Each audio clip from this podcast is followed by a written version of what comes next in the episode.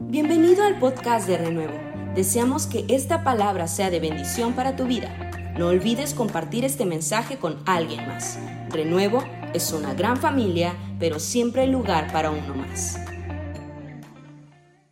El Señor. Quiero que vaya conmigo a Lucas capítulo 13, versículos 6 al 9. Y hoy yo quiero hablar acerca de un tema interesante, del fruto que Dios busca. Estamos hablando de poner cimientos, de poder establecer nuestras vidas en los principios de la verdad de la palabra de Dios, porque es la única fuente que usted y yo tenemos para que nuestra vida pueda ser prosperada. Y es, es importantísimo entonces que nosotros podamos eh, meternos a la palabra y descubrir aún cosas eh, que a veces eh, de manera eh, superficial no podemos lograr entender o comprender, pero el Señor espera que esta tarde usted y yo podamos no solamente entenderlas, sino comprenderlas y mucho más atesorarlas y ponerlas en práctica. Así que diga conmigo, Señor y Dios, vamos, diga conmigo, Señor y Dios, Padre amado, habla mi vida. Hoy estoy dispuesto para que tú me lleves a un nuevo nivel hasta que yo sea conformado a la estatura del varón perfecto. Ese es mi estándar, esa es mi medida y hacia allá voy. Gracias por lo que estás haciendo en mí, porque la obra que comenzaste la terminarás, la estás perfeccionando, porque tú te ocupas hasta de los más mínimos detalles, porque tu obra en mí es perfecta, es completa y es eterna. En el nombre de Jesús. Amén y amén. Aleluya. Vamos, denle un aplauso al Señor. Dice este pasaje de la escritura de Lucas capítulo 13, versículo 6 eh, en adelante. Dice, luego Jesús les contó la siguiente historia y estoy leyendo una versión muy diferente a la versión 60. Y dice, un hombre plantó una higuera en su jardín y regresó varias veces para ver si había dado algún fruto, pero siempre quedaba decepcionado. Diga conmigo decepcionado. Finalmente le dijo al jardinero, llevo tres años esperando y no ha producido ni un solo higo. Córtala, solo ocupa espacio en mi jardín. El jardinero respondió, Señor, dale otra oportunidad. Diga conmigo, otra oportunidad. Déjala un año más y le, daré un cuidado especial y mucho fertilizante. Si el año próximo da higos, bien, si no, entonces córtala. Cuando Dios pensó en la redención del hombre, nosotros necesitamos comprender que Dios no pensó únicamente en salvarlo de la condenación y del pecado. Cuando Dios pensó en redimir al hombre, pensó en restaurar cada una de las áreas de nuestra vida. Es decir, Dios pensó en darnos una transformación integral y una transformación total. Si la redención en la mente de Dios hubiese sido únicamente que usted y yo fuéramos salvados del pecado, de la condenación y librados del diablo, Dios en el momento que usted y yo hemos recibido a Cristo, nos llevaría al cielo. Porque allí se hubiese completado todo el trabajo de la redención. Sin embargo, muchos de nosotros decimos, ¿por qué el Señor nos sigue teniendo en esta tierra? Porque el Señor sigue trabajando con nuestra vida. Dios quiere hacer una obra con nosotros, diga conmigo, total. Así que no, no nos vamos a escapar del trato de Dios para con nosotros. Mira, Dios piensa de esta manera, tanto que la Biblia dice en Primera de Tesalonicenses que nosotros los seres humanos estamos compuestos de tres partes, es decir, somos tripartitos, tenemos un cuerpo, un alma y un espíritu. Y esas tres partes tienen distintos propósitos. Ahora, muchos de nosotros nos hemos conformado en tener simplemente salvación y ser parte de la membresía de una congregación sin dar evidencia de una vida transformada. No, ni siquiera, eh, eh, no solamente en nuestro cuerpo, mucho menos en nuestra alma. Algunos de nosotros no hemos hecho los ajustes, los cambios que Dios espera. Y cuando Dios mira nuestra vida, y algunos de nosotros ya llevamos bastante tiempo, aún conociendo la palabra, oyendo la palabra, no hemos permitido que Dios trabaje en áreas profundas de nuestra vida, de tal manera que la transformación sea evidente. Diga conmigo, la transformación es algo que se ve, es algo que se nota, es algo que los demás pueden ver en mí. Porque si no, entonces solamente sería para nosotros una simple religión más. Usted salió a lo mejor de otro tipo de religión y ahora es cristiano. Y vive en una religión. Y sí, venimos todos los domingos a este lindo jardín a sentir un poco de calor, ¿verdad? Y, y estar aquí juntos para recibir la palabra, pero no hay más. Sin embargo, Dios espera que haya mucho más. Ahora, todos estamos constituidos en estas tres partes. Todos somos únicos, con distintos antecedentes y distintas personalidades. Es decir, todos tenemos un cuerpo. ¿Cuántos trajeron su cuerpo? ¿O anda usted ahí flotando como algo etéreo? No, usted trajo este cuerpo, ¿verdad? Algunos más, este, ¿cómo dice el pastor? Más, más fornidos, no, dijo más robustos, ¿no? Algunos más robustos que otros, pero por medio de este cuerpo, más vigorosos, dice, por medio de este cuerpo nosotros tenemos cinco sentidos con los cuales nosotros tenemos contacto con el mundo material, es decir, lo que se ve, lo que se toca, lo que se puede oler, lo que aún podemos percibir, ¿verdad? Con esta, con esta piel. El cuerpo es la parte externa y visible de nuestro ser. Y es por el cuerpo que existimos y experimentamos las cosas de la esfera física. Sin embargo, usted y yo somos más que un cuerpo. Yo le digo de esta manera, el cuerpo es el estuche. El cuerpo es, esa, ese estuche que usted y yo damos a notar, pero en realidad hay mucho más. Ese más es que usted y yo poseemos un espíritu, el cual es la parte más profunda y escondida del ser humano. Es mediante nuestro espíritu que tenemos contacto con la esfera espiritual. Ninguna criatura, mire, y esto es bien impresionante, ninguna criatura fue creada con esta tercer parte, que es el espíritu, únicamente el ser humano. Es decir, usted y yo tenemos ese gran privilegio. Es lo que nos conecta con Dios. Es lo que nos conecta con el Espíritu de Dios. Es con el cual nosotros podemos percibir su presencia. Es con aquello que usted y yo podemos eh, poder saber que Dios es real. Y por eso es que el Señor está haciendo una obra espiritual en nuestra vida, porque Él espera que nosotros podamos no solamente eh, percibirlo con los sentidos físicos, sino que nosotros podamos sentirlo con nuestro espíritu. Es decir, que entonces el espíritu es esto que Dios nos da y que es real en nosotros y que podemos entonces contactar, constatar, perdón, que usted y yo podemos tener una comunión con Dios. Sin embargo, sin embargo, todos también, además de tener un cuerpo y de tener un espíritu, poseemos o tenemos un alma. El alma es invisible, pero es tan real como nuestro cuerpo, es tan real como nuestro espíritu. Es por nuestra alma que experimentamos las cosas de la esfera psicológica que algunos de nosotros aún consideramos, ¿no? Como parte de esta, de esta teoría. De hecho, cuando usted y yo vamos a la Biblia, la palabra griega para alma es sutje, que también es la raíz de psicología. Si usted no sabía, le doy este dato interesante. Pero nuestra alma se compone de la mente, la cual nos permite conocer cosas o hacer cosas como pensar, razonar, considerar, recordar e imaginar.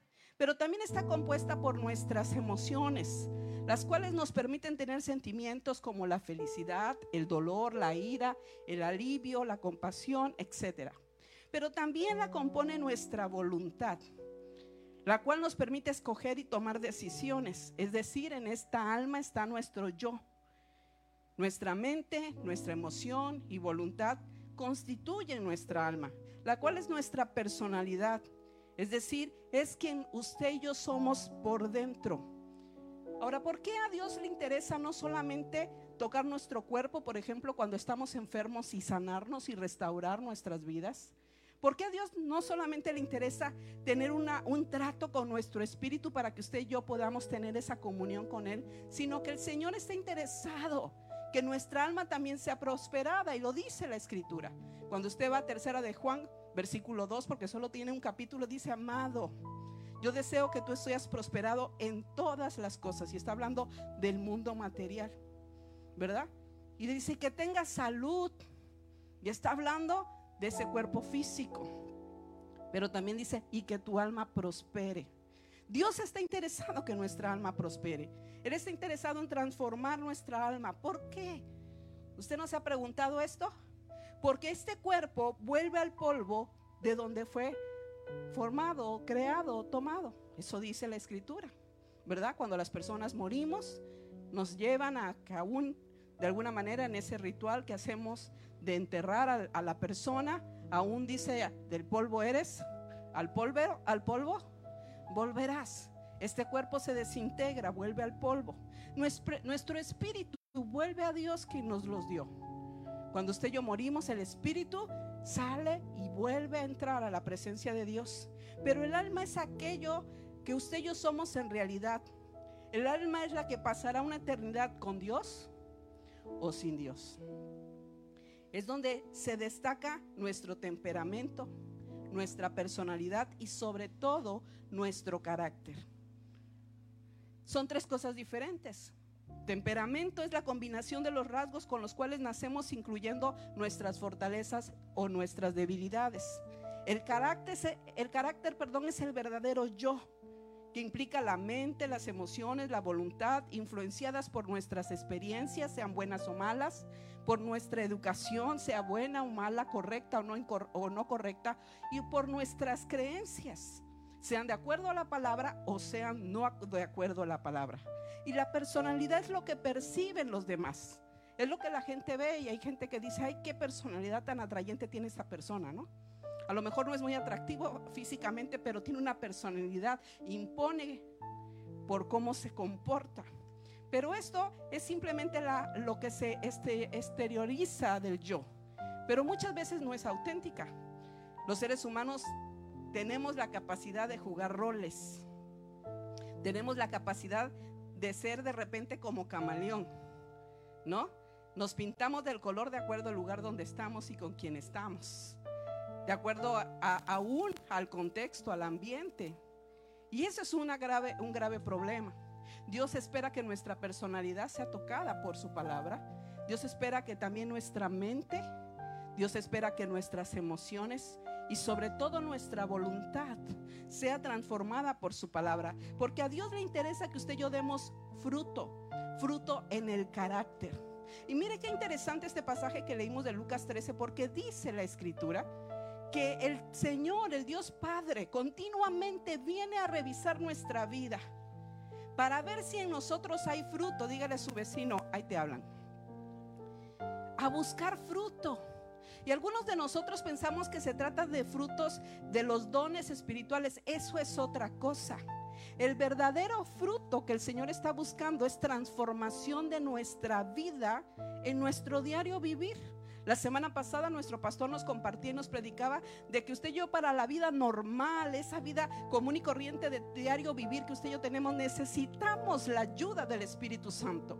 Necesitamos tener ese poder, ese impacto del Espíritu Santo, porque necesitamos aprender a vivir no con una vida separada. Algunos de nosotros, aun cuando somos cristianos, creyentes, pensamos que una cosa es vivir una vida espiritual y otra cosa es vivir una vida secular. Entonces aquí dentro de la iglesia sí todos somos santos, alzamos las manos, somos consagrados, hablamos lenguas, sentimos la presencia de Dios, ¿verdad? Nos acudimos a lo mejor. Pero ¿qué pasa cuando usted está en casa? ¿Qué pasa cuando se encuentra en una crisis? ¿Qué pasa cuando está con los amigos del trabajo, con los amigos de la escuela? ¿Usted es camaleón o usted es un hijo de Dios? Usted se modela como el contexto o el ambiente o las personas con las que está, o usted sigue manteniendo la personalidad, la identidad de un hijo de Dios, de una hija de Dios. Dios está interesado por eso en trabajar en nuestra alma. Por eso Él viene constantemente a buscar fruto. El fruto es algo que el Espíritu Santo debe de producir en nosotros, pero depende de cuánto usted y yo estamos decididos a someternos a Él de cuánto usted y yo le entregamos del alma. Algunos entregamos una porción, una parte, pero el Señor está interesado que lo amemos, dice, con todo nuestro corazón, con toda nuestra mente y con toda nuestra alma. Él no quiere medias tintas. Él no, no, no, no acepta ese tipo de amor para con Él. Él espera que usted y yo lo hagamos todo. Y Él algo de lo que busca, de ese fruto que Él está buscando en nosotros es carácter. Ahora, cuando hablo de carácter, me estoy refiriendo no a la persona, sino a la propiedad de ella. El carácter es una señal de la manera de pensar y de actuar del ser humano, que lo hace ser distinto, reconocible, único, inconfundible. Usted puede detectar y diferenciar a una persona no solamente por su identidad, sino que dentro de su identidad también tiene que ver rasgos de carácter. Y usted va a identificar y aún hacer una distinción entre una persona y otra. Mucho de eso tiene que ver con el carácter. Este carácter puede ser fuerte o débil, puede ser firme o voluble, puede ser manso o iracundo. Pero también ese carácter influye para bien o para mal, según sea el caso. No solamente en nosotros, sino también en las personas con las que nosotros convivimos.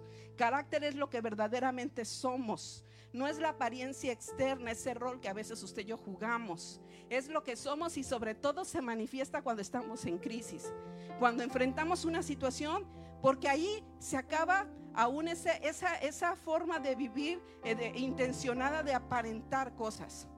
Por eso alguien dijo, si quieres conocer a Andrés, vive con él un mes, ¿verdad? Písale un callo, písale un callo para ver cómo, cómo reacciona. ¿Por qué cree que Dios permite los problemas en nuestra vida? ¿Será porque Dios está así como el programa ese de televisión donde había una cámara grandota, está Dios y está de un lado el diablo y aprietan un botón para que usted se caiga? Y después hacen, ¡eh! Lero, lero, lo que le pasó. No, Dios está forjando en nosotros carácter. Dios está queriendo producir en nuestra vida, gestar en nuestra vida el carácter de Cristo. Entonces, carácter es lo que verdaderamente somos, no la apariencia externa, sino la realidad interna. Es la expresión de nuestro corazón, además también de la expresión de nuestra mente, porque tiene que ver también con la manera de pensar. Sin embargo, podemos tener buenas ideas, pero, no, pero acciones equivocadas. Hay personas que dicen, sí, yo sé que hay que hacer lo correcto, pero no lo hacemos.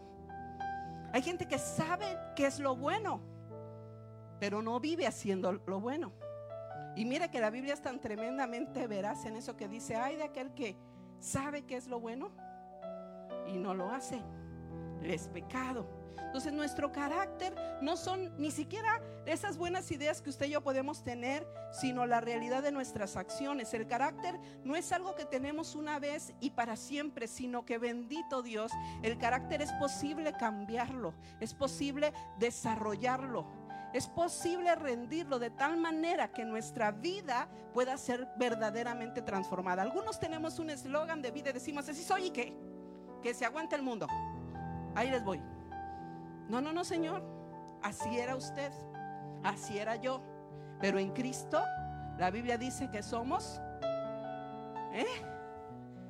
Dígalo más fuerte, a ver, a ver. Nueva, diferente, transformada. No es que te conformas porque así es mi carácter y ni modo, mi hijo. Si quieres, si no, pues ni modo. No, Señor. La Biblia dice que usted y yo debemos de tener y de sufrir una metamorfosis, una transformación y eso es maravilloso. Entonces es algo que puede ser cambiado. Es por ello que es necesario poseer un carácter equilibrado y perfeccionado divinamente. Mira, este es el propósito de Dios expresado en Romanos 8:29 que dice, fuimos predestinados por Dios para que el carácter de Cristo sea formado en nosotros, en su buena eh, voluntad buena, agradable y perfecta. Dios quiere que ese carácter de Cristo sea formado, que nuestro carácter cambie de tal manera que refleje el carácter de Cristo.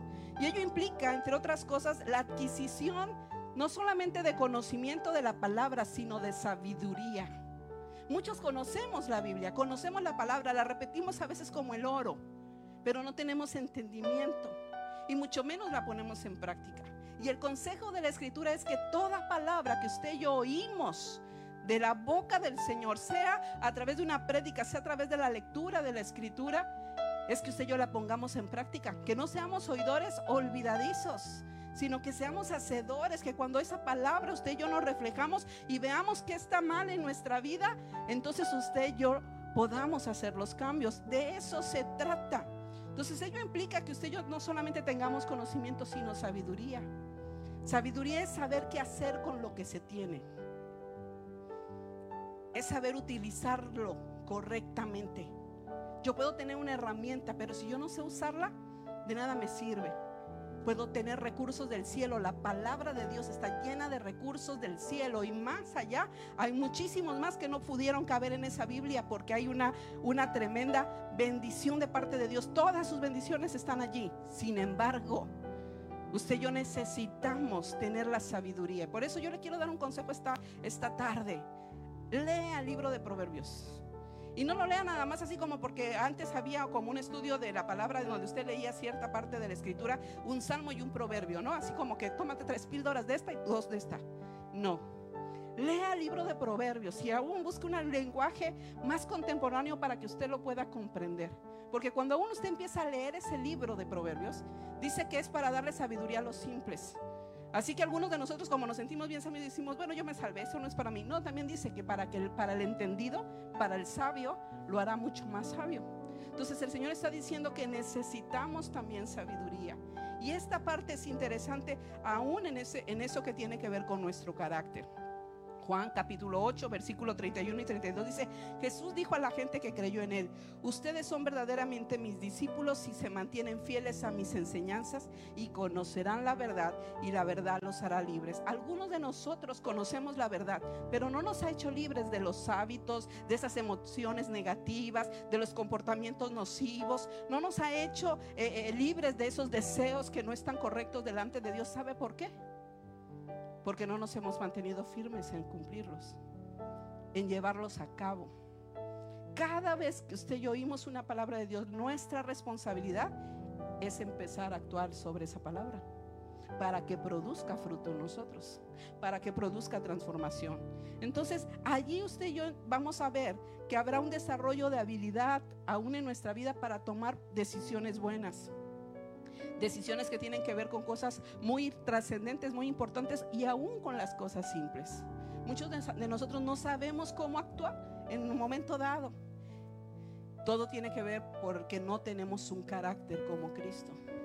Algunos, y yo compartía en estos días de la enseñanza de la mañana de oración, sobre tomar decisiones. Muchos de nosotros tomamos las decisiones a la ligera, aunque son las decisiones más importantes de nuestra vida. ¿Por qué? Porque no tenemos un carácter formado conforme a la palabra del Señor. Mire, esta parte del carácter es el esqueleto sobre el cual se desarrolla nuestra personalidad. Un carácter débil dará como fruto una personalidad débil, carente. Y por supuesto, todo lo contrario, un carácter fuerte dará una personalidad fuerte y atractiva. Y cuando me refiero a carácter débil y carácter fuerte, déjeme darle un, entendimiento de esto. No estoy diciendo que carácter fuerte es aquel que grita más, que pega más y que tiene esa forma de actuar chicharronera, ¿no? Impositiva. No, Señor. Eso, ese tipo de personas tiene un carácter tan débil que no se sabe controlar en sus emociones. El carácter fuerte es alguien que tiene dominio propio y la Biblia dice que usted y yo lo poseemos. No es algo que vaya a ver cómo, de dónde lo compro. No, no, no. Usted y yo ya lo poseemos porque dice la Escritura que el Señor no nos ha dado espíritu de cobardía, sino de poder, de amor y de qué más? De carácter. De carácter adecuado. Ella ha puesto esa parte en usted y en mí. Solo necesitamos empezar a ejercitarnos en ella. El carácter bueno dará como fruto una persona buena y, y, lo contrario también sucede. El carácter entonces es el fundamento sobre el cual las personas edificamos nuestras vidas y a través de ello las de nuestras familias, las de nuestro matrimonio, las de nuestras congregaciones, aún la de nuestra sociedad. Mire, el problema de muchos matrimonios tiene que ver con el carácter. El problema de muchos de nosotros, de nuestros problemas de padres con hijos, de hijos con padres, tiene que ver con el carácter. Sus problemas de dinero tiene que ver con el carácter. Y mire, a mí a veces a mí, cuando Dios me pone a predicar estos temas, yo le digo, Señor, porque siempre hablo de, estas cosas, ¿no? Tengo que tener ya un cuartel de guaruras aquí alrededor mío. Porque es difícil. Y créame que antes de compartírselo a usted, Dios trata conmigo. Y ayer estaba yo haciendo otra prédica. Toda la semana estuve batallando con qué predicar, Señor, dame una palabra. Y Dios me recordaba estas cosas, pero yo quería compartir de otra cosa. Y hice un bosquejo el día de ayer, pero como a las 8 de la noche el Señor me dijo, vas a hacer lo que tú quieres. ¿Por qué ves? Porque es que esto que, que tú quieres que yo hable está como medio crítico. Y el Señor me dijo, bueno, entonces tu voluntad. Y me pegó en el carácter. Me pegó en el carácter. Dijo Dios, bueno, pues órale, vas a ir sola porque yo no te voy a acompañar. Di lo que tú quieras como el oro que canta y habla, pero vas a ir sola. ¿No? Carácter. esa formación del carácter de Cristo en nosotros, dice la palabra. Ahora, carácter viene del griego charazo, que significa grabar o imagen. Imagen es la representación visual y mental que se tiene de un objeto o persona. El término tiene la connotación también de algo parecido, semejanza, apariencia. La Biblia dice que usted y yo fuimos creados y formados de acuerdo a la imagen de quién? De Dios. Él nos hizo a su imagen y a su semejanza. Es decir, que usted y yo tenemos, debemos de tener el carácter de Cristo, solo que por causa del pecado, eso se deterioró. Por eso es que necesitamos ahora alinear nuestra alma de acuerdo a lo que el Señor dice. Dios quiere entonces formar, grabar en nosotros el carácter, la imagen de Cristo, para que entonces usted y yo podamos verdaderamente decir que somos hijos de Dios. Ahora esto es un trabajo de Dios con usted y de usted con Dios. De Dios conmigo y de, de mí con Dios. Es un trabajo en conjunto. Romanos capítulo 12, versículo 2 dice, no imiten las conductas ni las costumbres de este mundo, más bien dejen que Dios los transforme en personas nuevas al cambiarles la manera de pensar. Muchos de nuestros problemas es como usted y yo pensamos, nuestros pensamientos, qué convicciones tenemos, qué cosmovisión usamos. Hoy el mundo usa la cosmovisión humanista, relativista lo que a mí me funciona, lo que yo quiero y el, asunto es lo que me hace feliz y lo que me da placer. Entonces usted y yo tendríamos que tener una gomota bien grandota para borrar la cruz de Cristo. Porque fue muy difícil para Jesús, lo vimos, que estaba en Getsemaní diciendo, Señor, si fuera posible, pero no se haga conmigo como yo quiero, sino tuvo carácter. Y lo primero que dijo, te rindo mi voluntad, que se haga como tú quieres. Jesús hubo una tremenda lucha en su alma, cuestión de carácter, pero venció y dominó eso. Entonces los resultados de nuestra vida y la calidad de ella dependen de nuestros pensamientos. De tal manera que para cambiar los resultados de su vida y la mía y alcanzar la voluntad de Dios, que es buena, agradable y perfecta, necesitamos cambiar nuestra manera de pensar.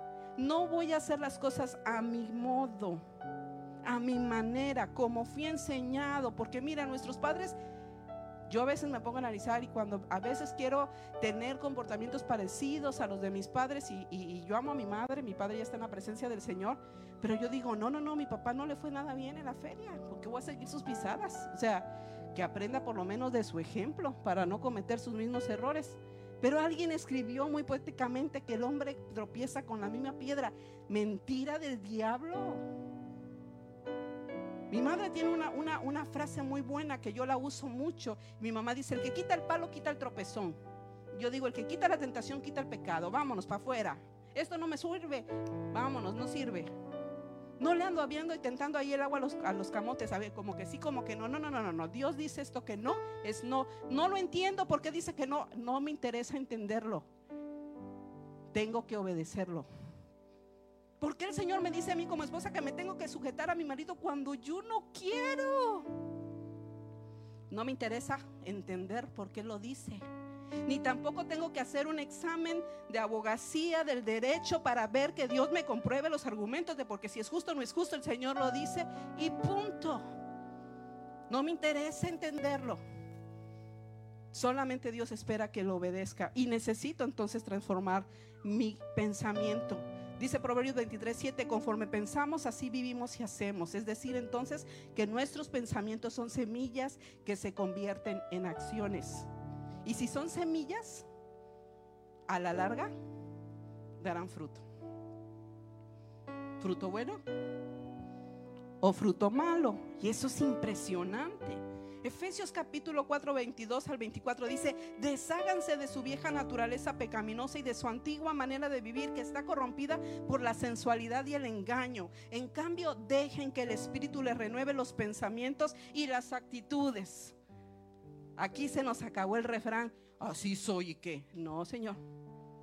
Renueva tus pensamientos y, y tus actitudes. Dice, pónganse la nueva naturaleza creada para ser a la semejanza de Dios quien es verdaderamente justo y santo. Así que ello implica despojarnos de la forma de pensar, de la vieja persona que éramos, esa persona carnal, mundana, enseñada por el mundo, por, la, por, la, por el sistema. Usted y yo siempre que recibamos, muchachos, los que están estudiando, Siempre que usted reciba algo, aún en la escuela, por más catedrático, experto que sea, entre, comillas, el que se lo está diciendo, usted lo tiene que filtrar con la palabra. Y no importa si viene el mismo, eh, el más experto, para decirle algo, si no está respaldado por la palabra, no lo crea.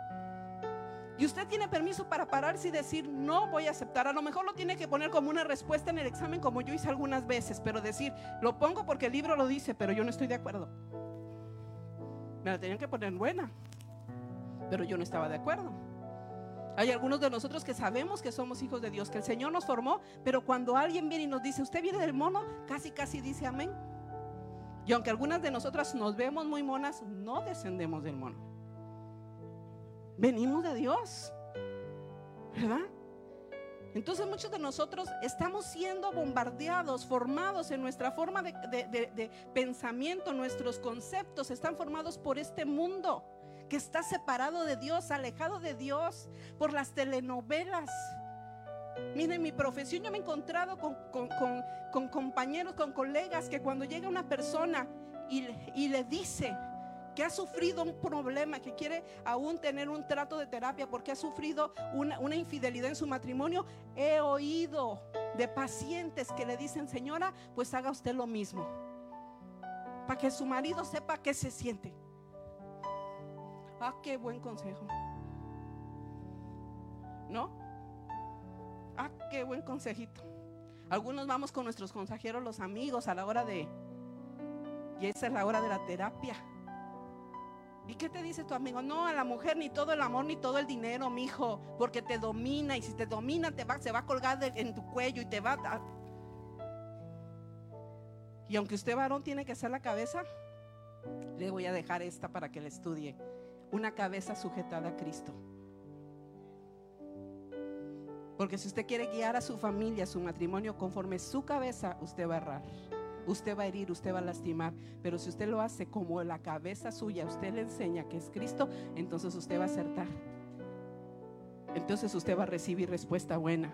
Entonces implica despojarnos de esa, de esa forma de pensar y revestirnos de una forma de pensar nueva, conforme al Espíritu, conforme a la palabra de Dios. Dios es nuestro ayudador si queremos desarrollar nuestro carácter. No necesita mucha terapia y aunque hoy se me caben muchos de mis pacientes, le tengo que decir la verdad.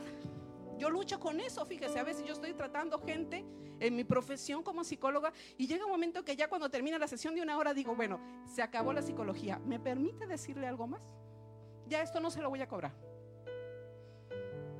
Mire, esto, usted tiene todos estos recursos psicológicos, emocionales por hacer, usted haga estas dinámicas de pareja, bla, bla, bla, pero por encima de todo eso, aquel que le creó a usted, aquel que creó su alma, aquel que diseñó su matrimonio, que instituyó la familia, tiene un manual tan perfecto, mejor que el DSM-5.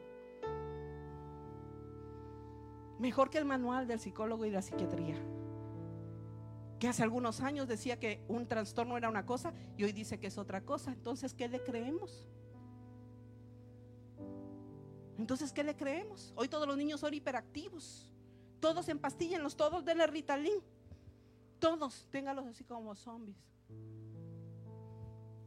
No, hay niños que necesitan terapia, disciplina, normas, reglas, atención, escucharlos, comprenderlos, que son niños, no un adulto. Pero bueno, ese es de otra prédica. Dios es nuestro ayudador si queremos desarrollar carácter. El carácter que Dios quiere formar en nosotros se caracteriza por algunas cosas que yo quiero mencionarle. Número uno, por el elemento central que es el amor. Mateo capítulo 22, versículo 37 al 40 dice, Jesús contestó, ama al Señor, tu Dios, con todo tu corazón, con toda tu alma, con toda tu mente. Ese es el primer mandamiento y el más importante. Estoy luchando con esto, espéreme. Es que este es mi apuntador. Me dijeron que iba a tener hoy conciencia. Me iba a hablar aquí. no, gracias al equipo que siempre está ahí al cuidado de nosotros con los tiempos. Y dice, este es el primer mandamiento y el más importante. Y el segundo mandamiento, que también es importante, igualmente ama a tu prójimo como a ti mismo. En esto se encierra toda la ley todos los profetas. Usted quiere cumplir la palabra del Señor, ame a Dios y ame a su prójimo. Si usted ama a su prójimo, empezando por su esposa, por sus hijos, que son los más próximos, por los compañeros del trabajo, compañeros de la escuela, usted no les va a faltar el respeto. Usted no los va a ofender. Usted no los va a herir. Usted no los va a dañar. Usted no los va a traicionar. Y más. ¿Verdad? Esto es interesante. Primera de Juan capítulo 4 versículo 8 dice, pero el que no ama no conoce a Dios porque Dios es amor. Mateo capítulo 7, 12 dice, haz a los demás todo lo que quieras que te hagan a ti. Esa es la esencia de todo lo que se enseña en la ley y en los profetas. La regla de oro que conocemos.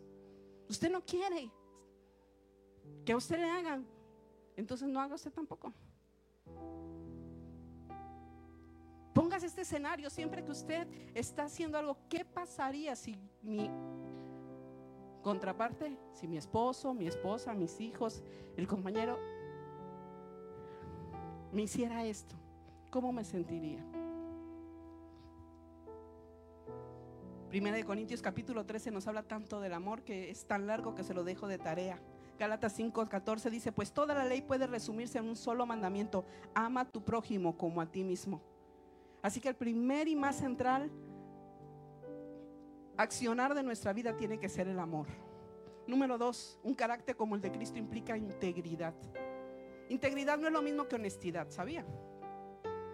Se dice que había un hombre que estaba un día en una suite muy lujosa con su pareja de un hotel y tenían hambre y el restaurante ya estaba cerrado, entonces dijeron, vamos a llamar a una casa de, estas pizzas para, para, comer algo. Y hicieron el pedido, el encargo y entonces la trajeron al, cuarto del hotel y cuando ya estaban allí, recibieron la pizza, pero se dieron cuenta que dentro de la pizza venía un fajo de billetes. Por alguna razón, el, que vino a, entregar la pizza, a lo mejor el sobre se le pasó, no, no supieron, revisaron y dijeron, wow, qué tremenda cosa.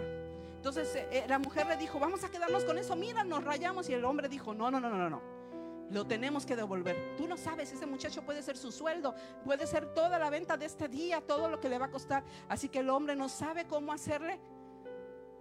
Y al final decide que va, va, va a buscar a la persona.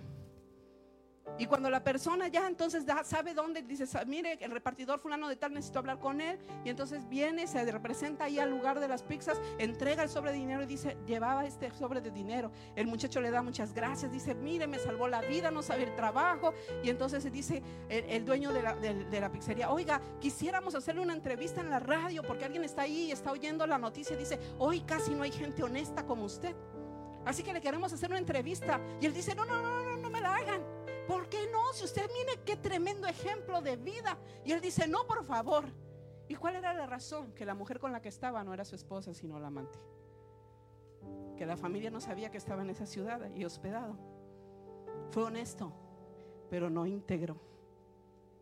Y Dios quiere que usted y yo tengamos vidas íntegras. Salmos 15.1 dice, Señor, ¿quién puede adorar en tu santuario? ¿Quién puede entrar a tu presencia en tu monte santo? Los que llevan una vida intachable y hacen lo correcto, los que dicen la, los que dicen la verdad con corazón sincero, los que no se prestan al chisme, ni le hacen daño a su vecino, ni hablan mal de sus amigos, los que desprecian a los pecadores descarados y honran a quienes siguen fielmente al Señor y mantienen su palabra aunque salgan perjudicados, los que prestan dinero sin cobrar interés y no aceptan sobornos para mentir acerca de un inocente, esa gente permanecerá firme para siempre. Firmeza, permanencia, habla de carácter.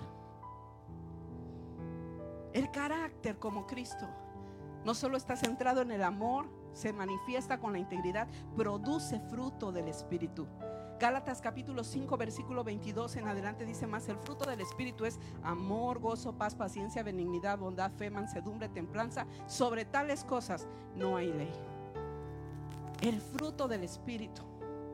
Amor, gozo, paz, paciencia. Yo a veces me quedo con la paciencia, la paciencia, porque es donde más nos cuesta a muchos. ¿No? A una para con Dios. Señor, resuelve el problema rápido, para ayer. Paciencia. El salmista nos enseña tanto de eso cuando dice pacientemente esperé actuar. Espérame, esperar ya requiere paciencia y todavía viéntale más paciencia. Sí. El fruto del carácter. Algunos de nosotros queremos las cosas rápido y eso nos lleva entonces a exigir. Que, que, vivimos en un mundo de conexión por los aparatos de estos, le exigimos a la gente que nos conteste. Oiga, la gente tiene vida privada y vida individual. Es más, tiene el derecho de no querer responder, aunque lo haya dejado en visto. Pero usted se jala los pelos. ¿Quién sabe dónde anda? ¿Y qué estás haciendo? ¿Y por qué? Carácter. Carácter. Usted llega, usted busca a alguien, ¿verdad? Y no lo puede atender porque dice, mira, estoy ocupado, pero te atiendo tal. No, no, no, usted debería haberme entendido cuando yo quería. Permíteme tantito, bájale dos a tus neurosis. Carácter. Un carácter como Cristo practica la justicia, ama la misericordia y se humilla ante Dios. Es decir, lo reconoce.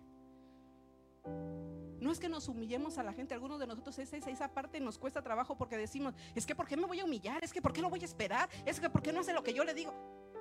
Humíllese delante de la poderosa mano de Dios, dice, porque Él entonces cuando usted y yo nos humillamos bajo su poderosa mano, Él nos exaltará cuando fuere tiempo.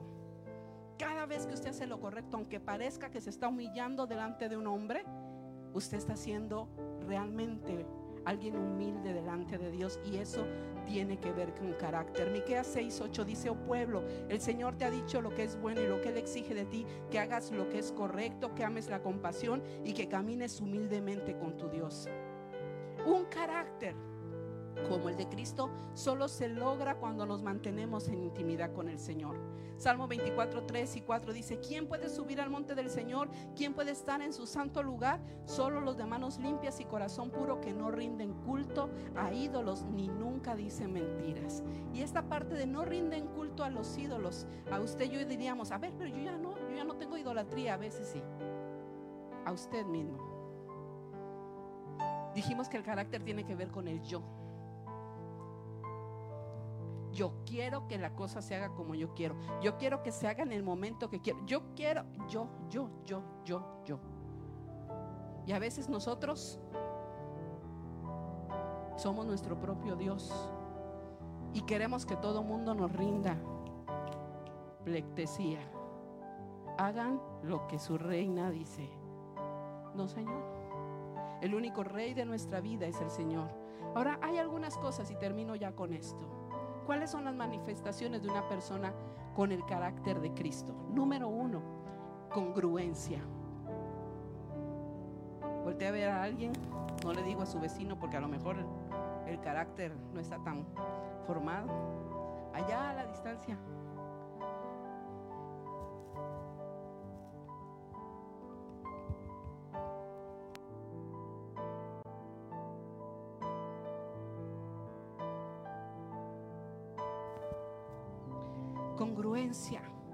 Lo que habla es consistente con lo que se ve que hace, es decir, con su conducta.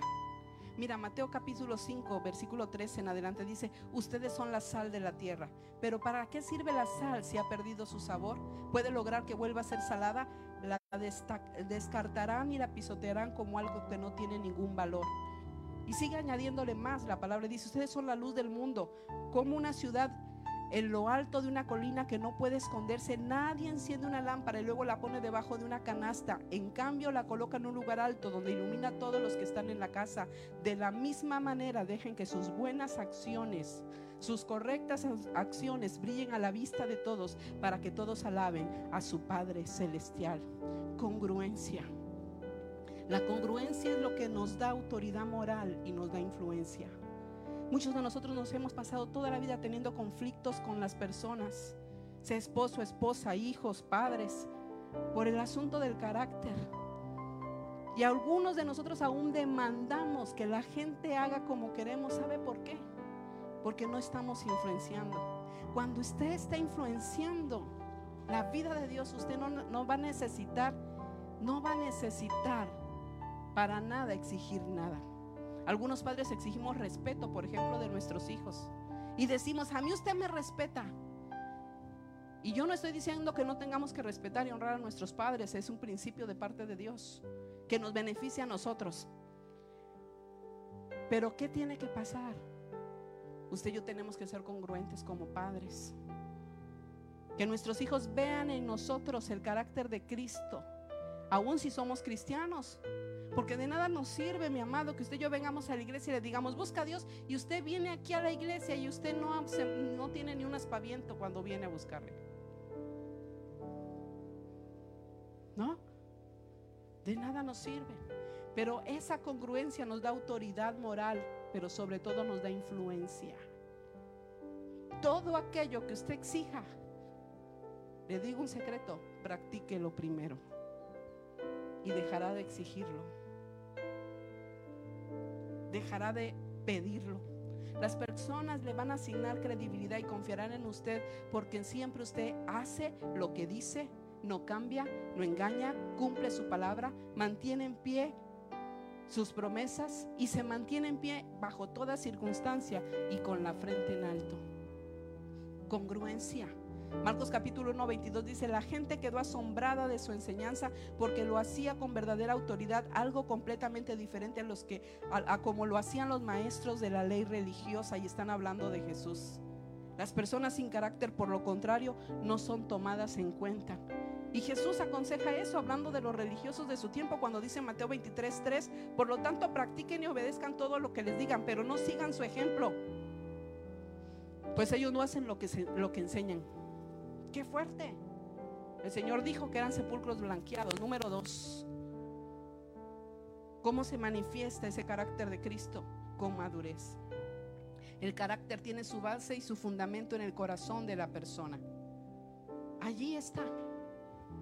Marcos capítulo 7, 18 en adelante dice, ustedes tampoco entienden cuando Jesús está hablando con la multitud y luego los discípulos eh, eh, están allí eh, no, no, comprendiendo y vienen con Jesús y dice, ¿por qué tan dura es esta palabra? Y dice, ustedes tampoco entienden. Y lo dice en la Reina Valera más fuerte, ¿también se quieren ir? Pues váyanse. Algunos si nos dijeran eso, los líderes o el pastor, no, ¿verdad? Pero dice, no se dan cuenta de que la comida que introducen en su cuerpo no puede contaminarlos. La comida no entra en su corazón, sino pasa a través de su estómago y luego va a la cloaca. Al decir eso declaró que toda esa clase de comida, aunque era aceptable para Dios, no tenía mayor influencia en sus vidas. Entonces agregó, es lo que sale del corazón, del interior lo que contamina, pues de adentro del corazón de la persona salen los malos pensamientos, la inmoralidad sexual, el robo, el asesinato, el adulterio, la avaricia, la perversidad, el engaño, los deseos sensuales, la envidia, la calumnia, el orgullo y la necedad. Todas esas vilezas provienen de adentro, esas son las que los contaminan, dijo Jesús. Proverbios 4:23 dice, sobre toda cosa guardada, guarda tu corazón porque de él mana la vida. Pero si no guardamos nuestro corazón, si en nuestro corazón no está guardada la palabra y solo está guardado nuestra forma de pensar, nuestros modelos corrompidos por este mundo, nuestras ideas, por más buenas que según para nosotros sean, entonces manará muerte. Por ello es necesario guardar nuestro corazón y quitar de nuestra vida las obras de la carne y entregarlo al Espíritu y rendir nuestra mente, nuestras emociones y nuestra voluntad, el alma completa al Señor para que entonces el Espíritu produzca su fruto. Juan 3:30 dice, es necesario que yo crezca, que yo perdón, y que él crezca. Y lo decía Juan, Juan el Bautista, del cual Jesús dijo que no habría mayor profeta como Juan. Y Juan decía, es necesario que yo me rinda, me someta a él. Porque la única manera de que nuestro carácter pueda ser transformado es cuando tú y yo nos rendimos. No se trata de esfuerzo el cambio mi amado, es todo lo contrario, se trata de rendición. No se trata de cuántas ganas le echemos, se trata de cuánto nos rendimos. De eso se trata. El carácter maduro no llega de la noche a la mañana, no aparece de repente, no se compra en el estanquillo. Es el resultado de un proceso intencional y consistente de cambio para moldarnos a lo que Dios espera que nosotros, según su palabra y la guía del Espíritu, produzca, venciendo las dificultades que se nos pueden presentar en el camino y confiando en que Dios nos ayudará en el proceso. Proverbios 4:18 dice que la luz del justo es como la luz de la aurora que va en aumento. Esa debe de ser nuestra forma de vivir. Pero algunos estamos bailando el colás espiritual. ¿No? Colás, colás, colás y Nicolás. Un paso para adelante, ¿no? Y otros para atrás. Y andamos de allá para acá. No, el Señor dice que usted y yo iremos de poder en poder. Habla de avance, de victoria en victoria de triunfo en triunfo hasta ver a Dios en Sion. Esa debe de ser nuestra vida. Así que usted y yo necesitamos caminar como Jesús caminó. Y quiero pedirle que se ponga de pie. Jesús es nuestro ejemplo. Él aprendió la obediencia. Y mire cuál fue la manera tan linda que aprendió Jesús la obediencia. Y lo dice Hebreos 5.8. Que aprendió la obediencia por el sacrificio. Y más adelante en el capítulo 4:15 dice, y soportó y venció todo tipo de tentaciones. Carácter. No se trata de cuánto usted dice, no, no, no a la tentación. No, se trata de cuánto usted le dice sí, sí a Dios. Lo que Dios le pide. La palabra de Dios es nuestra brújula, dice la escritura. Y aunque los tiempos cambien y las costumbres cambian, la palabra de Dios y sus principios, sus valores, no son cambiables. Las cualidades del carácter justo que el Señor nos pide, ese carácter ético, moral, esa integridad, ese respeto, esa bondad, ese dominio propio, siguen ahí, seguirán por la eternidad, mi amado. Muchos quisiéramos que Dios borrara esa parte, pero la palabra es eterna. No va a cambiar nunca. Esa es nuestra medida. Ese es el estándar. Por eso el desarrollo del carácter maduro implica una necesidad de ser un discípulo de Cristo. Un discípulo que aprenda la disciplina, desechar esos malos hábitos y establecer nuevos. Un, discípulo que aprenda la responsabilidad, es decir, que no le eche la culpa a otro, sino que asuma su responsabilidad como una tarea diaria. Que haya en nosotros persistencia como parte de nuestro carácter que requiere precisamente que usted y yo nos mantengamos firmes a pesar de las dificultades. Mira, algunos tenemos un carácter medroso. Vemos algo, alguna crisis y lo primero que hacemos es huir de ella. Vemos el sufrimiento y algunos queremos correr. Por eso hoy se ha inventado esa frase de la gente tóxica. La gente tóxica te lastima, te hiere, corre. Déjalo ser tu esposo, tu hijo, tu padre, tu madre, quien sea, huye. Y yo lo he dicho de broma, pero es una verdad. Si Dios fuera así en carácter, ya no estaría aquí en, en nosotros en la tierra. Sin embargo, Él más se acerca. En la paciencia, carácter, que toma tiempo, que es un proceso, no un evento. Cada vez que usted aún, dice la escritura, quiera ser formado en, paciencia, ¿qué cree que Dios le va a poner como prueba? Pruebas. Y entre más usted se desespera en medio de la prueba, va de nuevo. Porque Dios es tan buen maestro que no lo pasará a panzazo hasta que usted apruebe y tenga un carácter formado en convicción, estar totalmente decidido a lograr lo que el Señor le ha dicho que va a lograr sin ninguna sombra de duda. Carácter de compromiso, pagar el precio sin bajar los estándares o la meta o lo que nos hemos propuesto. Intencionalidad, mantenernos con la mente fija en la meta. Carácter. Dios quiere que usted y yo seamos transformados. El pasaje que leímos de Lucas 13 dice que el Padre venía a buscar fruto. Y habían pasado ya tres años y no lo había encontrado. Y decidió que iba a quitar entonces ese árbol, esa planta, esa higuera, porque estaba siendo inútil la tierra. Sin embargo, hubo un intercesor, Jesús, dice, permíteme, dame la oportunidad de un año para que yo cabe, para que yo abone, para que yo la cuide. Y si después de ese tiempo no encuentras fruto, entonces córtala. Mi amado, algunos de nosotros hemos hemos estacionado tanto nuestra vida en esa labor de Jesús de intercesión que está abogando por nosotros. Y eso ha sido para nosotros cómodo. El hecho que Él intercede delante del Padre para decir, dale una oportunidad más. Mira, Señor, mi sangre, mira mis heridas. Y hemos prolongado la transformación de nuestra vida porque hemos estado cómodos por lo que Jesús hace. Pero Dios quiere, Dios quiere que usted y yo seamos transformados. Por eso son los problemas. Por esas son las crisis que usted y yo atravesamos. Porque Dios quiere enseñarnos algo a saber cómo actuar como Cristo actuaría. Para saber cómo ir, qué paso dar, como Jesús lo haría. Así que usted y yo tenemos un reto esta tarde. Si usted y yo no tenemos transformación en vida, discúlpeme por lo que le voy a decir, pero usted vive una religión. Y discúlpeme porque se lo digo con todo el celo de Dios, usted está perdiendo el tiempo. Porque ni disfruta el mundo, ni tampoco puede disfrutar lo que Dios tiene para usted en plenitud.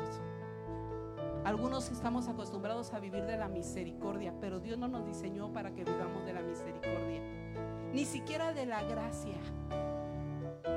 Él nos, diseñó para que vivamos de toda la dimensión de la gloria de Dios.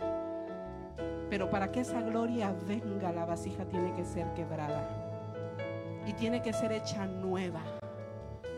Para que entonces esa gloria venga sobre nosotros.